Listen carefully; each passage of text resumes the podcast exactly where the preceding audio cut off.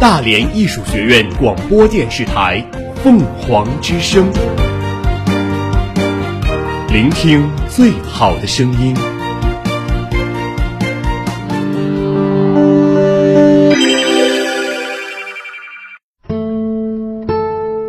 斑斓喧闹的世界里，我们与文字的相识、相知、眷恋与重逢，构成了我们精神世界的宁静、平和、抒发与思考。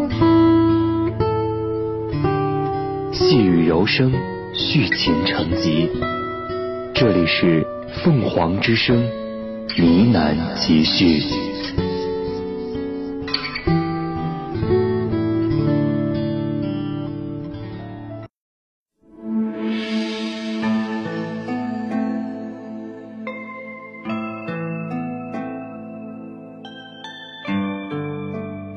听众朋友，中午好，我是陈旭，传承语言文化，构建书香校园，欢迎收听今天的呢喃集序。一个男子在四十一岁生日当天收到了一封厚厚的信，这封信出自一个临死的女人，说的是一个缠绵的爱情故事，而这个故事的男主人公却对此一无所知。十八年前，在她初遇男人的刹那，两人曾有过短暂的结合。而后，她经历过少女的痴迷、青春的激情，甚而流落风尘，但未曾改变过对男人的爱，直至临死前才决定向他告白。今天要讲的是奥地利作家茨威格所创作的中篇小说《一个陌生女人的来信》。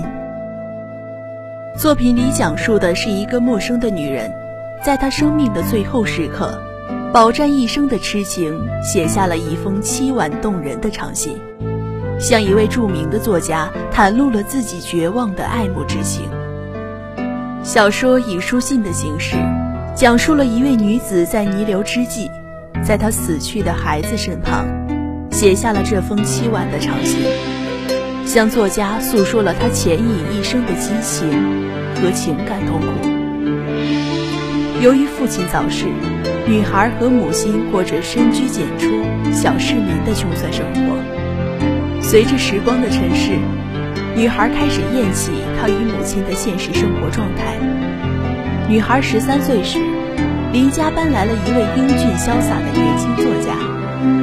对于一个生活天地非常狭小的女孩来说，在另一个大世界里颇有名气。英俊潇洒的作家是一个奇迹。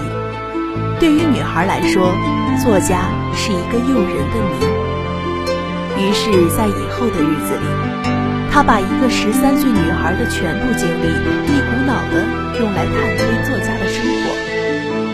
一次偶然的机会，女孩与迎面走来的作家差点撞了个满怀。无人生阅历的女孩并不知道。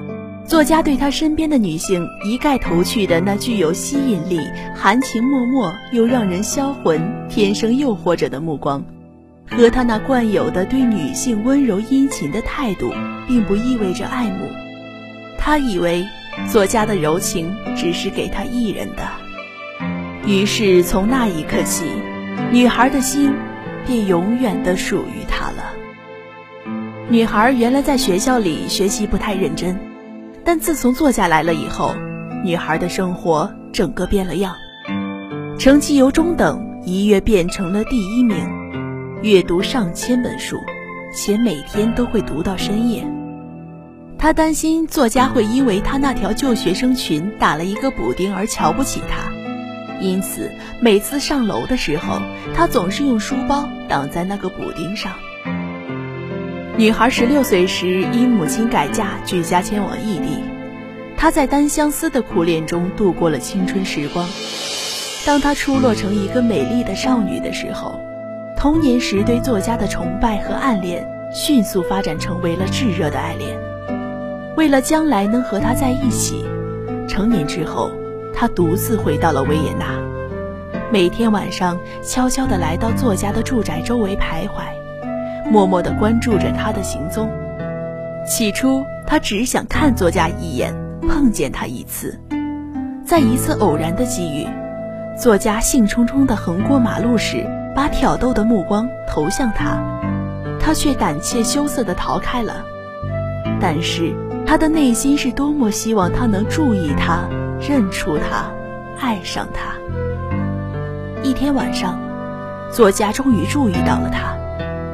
然而，从作家好奇的、饶有兴趣的注视少女的神态中，他立刻的意识到，作家并没有认出她就是当年的那个邻家女孩。这是女孩第一次遭受到没有被认出的命运。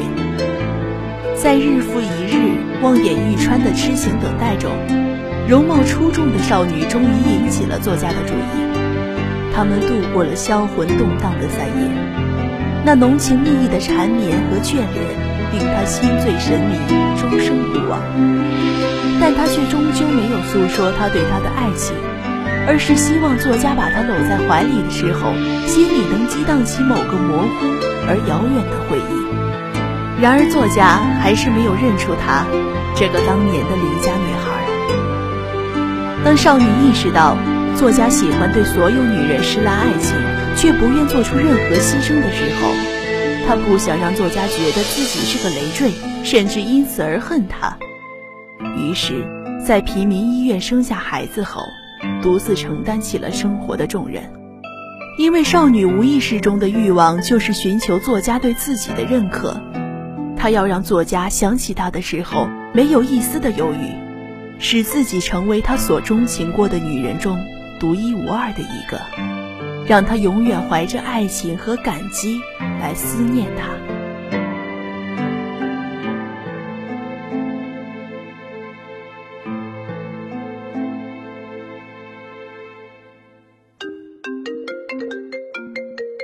每天清晨，在惺忪之中，摸索闹铃四起的手机。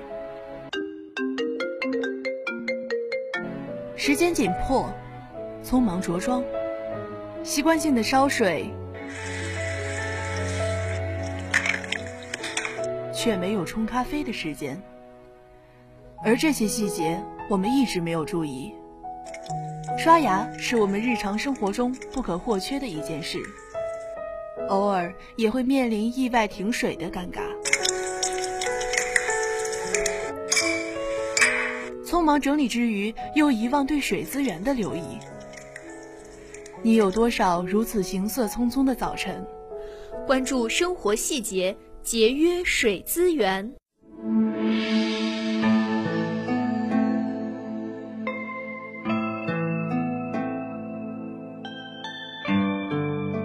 为了能让他们的孩子能在良好的环境中接受教育，长大后像作家一样跻身上流社会，他不惜委身于一个个有钱的男人，却又拒绝倾慕者们的求婚，为的是不受婚姻的牵绊，保持自由之身。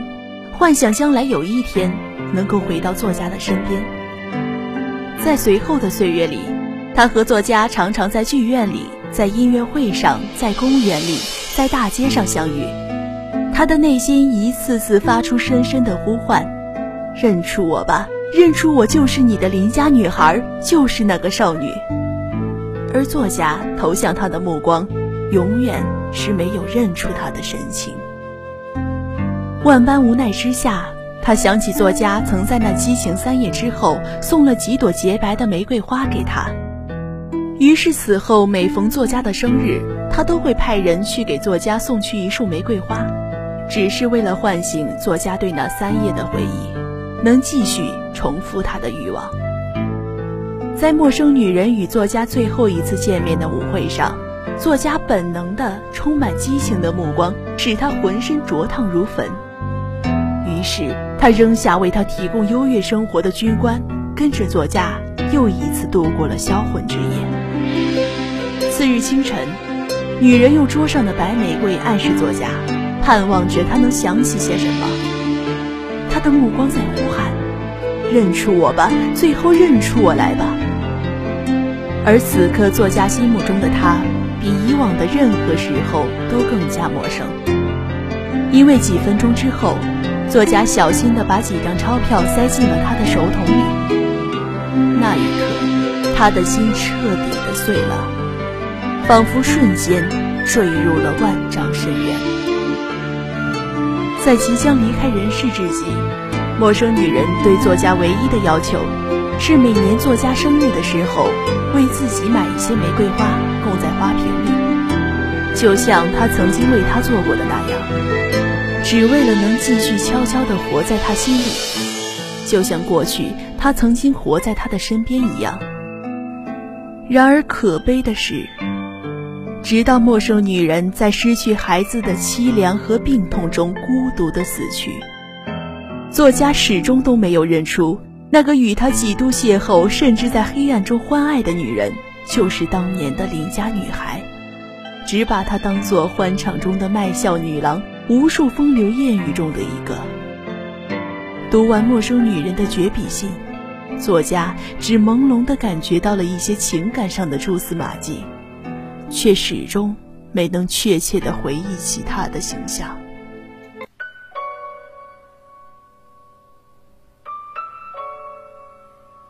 自从在门口相遇之后，你再也没有，几乎从来没有正眼看过我一次，而我却可以说，整天什么都不干，就是在等你。偷偷观察你的所有举动，在我家的房门上面有一个小小的黄铜窥视孔，我透过这个圆形的小孔可以看到你的房门。我就是通过这个窥视孔来探查世界的，亲爱的，不要笑我，我那几个月。那几年，就是手捧着一本书，一个下午一个下午的，端坐在窥视孔跟前，一边坐在冰冷的门道里等待着你，一边提心吊胆的，怕引起母亲的怀疑。我的心像绷紧的琴弦，你一出现，它就紧张的颤个不停，直到今天。当回忆起这些，我也并未感到羞愧。我的心始终因你而紧张，因你而颤抖，可你对此却一无所知，就像你口袋里的怀表，你对他绷紧的发条毫不在意，没有感觉一样。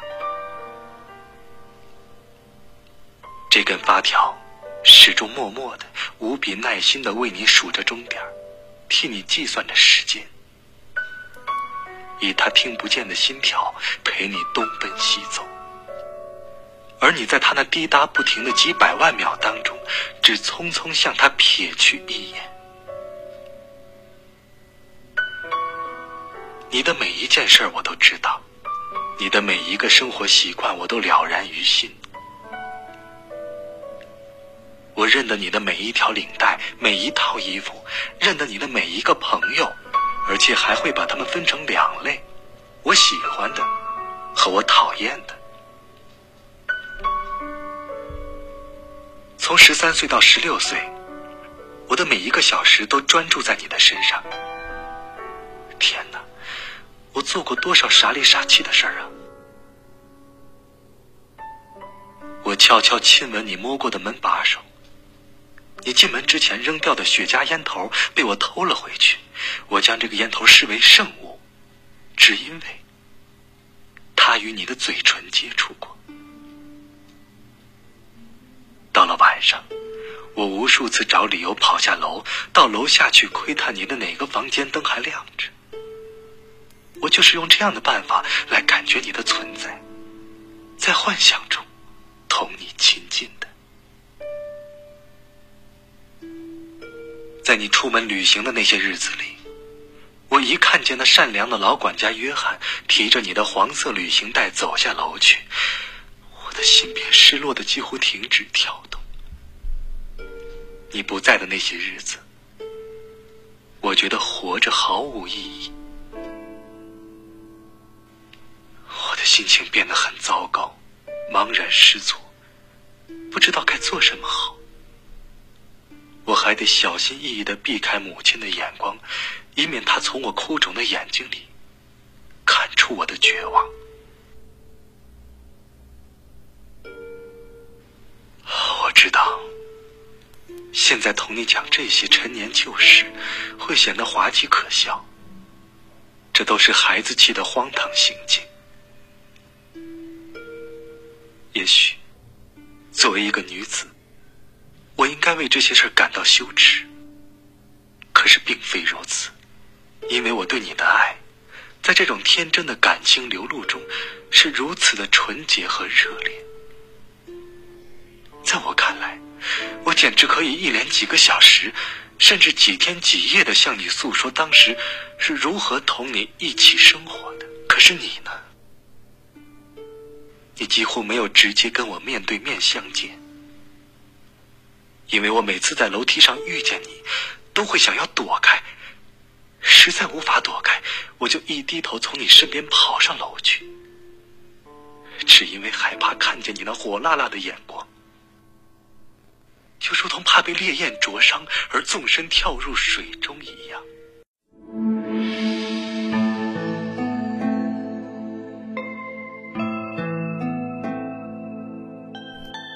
九九二年一月，经历了第一次世界大战的茨威格，平静地等待着战前世界的各种主义浪潮退去，追忆昨日世界的种种问题，反思自己的创作，开始了最为重要的十年创作期。一个陌生女人的来信，正是他思想转折期的代表作。这个文本是茨威格所处的变革时代的精神危机的文学表达。同时，也是茨威格在浪漫主义退潮后，对其以自我为核心价值的怀疑和反思。茨威格在生活中也收到过两封陌生女人的来信，正是这两封来信让茨威格有了灵感。所以，这本书也可以看作是茨威格的自传。就一个陌生女人的来信的文本而言，这个女人的家庭是非常不幸的，父亲早年去世。母亲深居简出，不与人来往，邻居的家庭问题严重，她看不到一个正常的成人世界，也无法了解正常的两性关系。这一切都加重了女孩子与成人世界之间的陌生。但是，作家的出现第一次打破了这种隔绝的生活，让由两性关系组成的成人世界凸显在了女孩的面前，就像命运。强拉他坠入深渊。在这里，孩子与成人的主题不仅仅表现在孩子向成人成长的心路历程。这个主题由于陌生女人始终让作家认出十三岁的他，而变得更为复杂。孩子在成长与拒绝成长中纠结。这部小说因此比以往的任何一部小说都更为丰富地描绘了自我与他者相斗争的状况。这个世界是成人的世界，在茨威格的小说中有一个重要的主题，那就是孩子与成人。茨威格把陌生女人描述成一个不断要求对方认出自己的单恋者，他不求物质上的回报，不求肉体上的参与。他只是对他的存在感兴趣，就像他只对似存在念念不忘一样。可见，陌生女人始终承认他者的地位，她的自我恰恰需要通过他者才能给予定义。她的悲剧并不是自我无法同化他者为自我，而是自我无法与他者联系在一起，又能同时保持自我与他者的独立性。所以，他的死亡并不是自我的胜利，恰恰是面对命运的无奈和自我救赎的失败。通过死亡，他对自我的自足性与他者共存的纠结的确认同时满足了，这是他要的失败。死亡意味着自我的毁灭，让存在的变成不存在的，所以自我的存在与他者的共在，在死亡面前。都变成了无意义的存在。死亡给了他最后救赎的同时，也给了他最后的失败。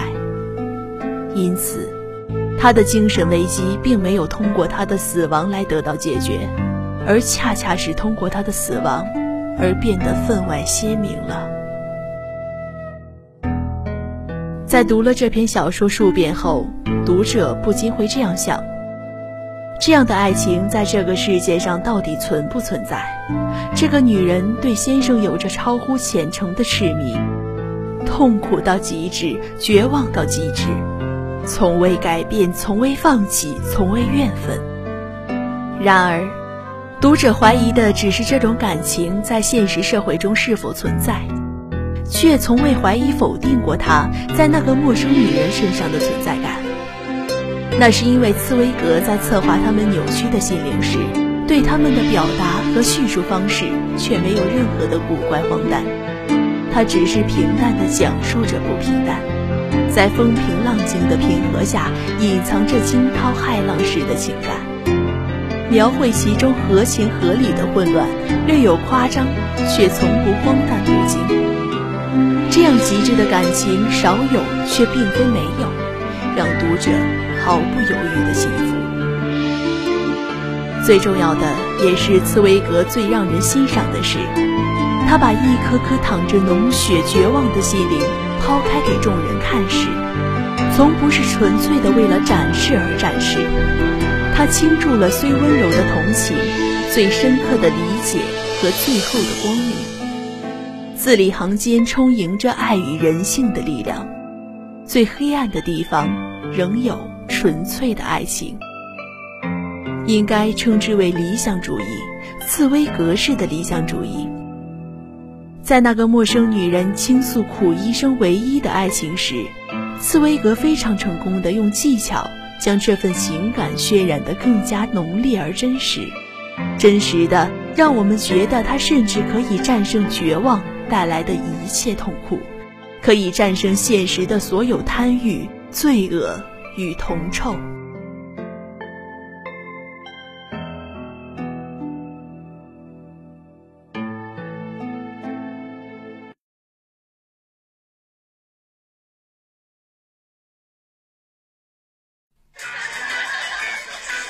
老板娘，来打生蚝。好嘞，三瓶啤酒。好。每桌都送一碟臭干子，麻烦你们稍微小点声。周围人都休息了。啊啊啊，不好意思。很热情的城市也很温情。我的城市我文明，创建文明城市从我做起。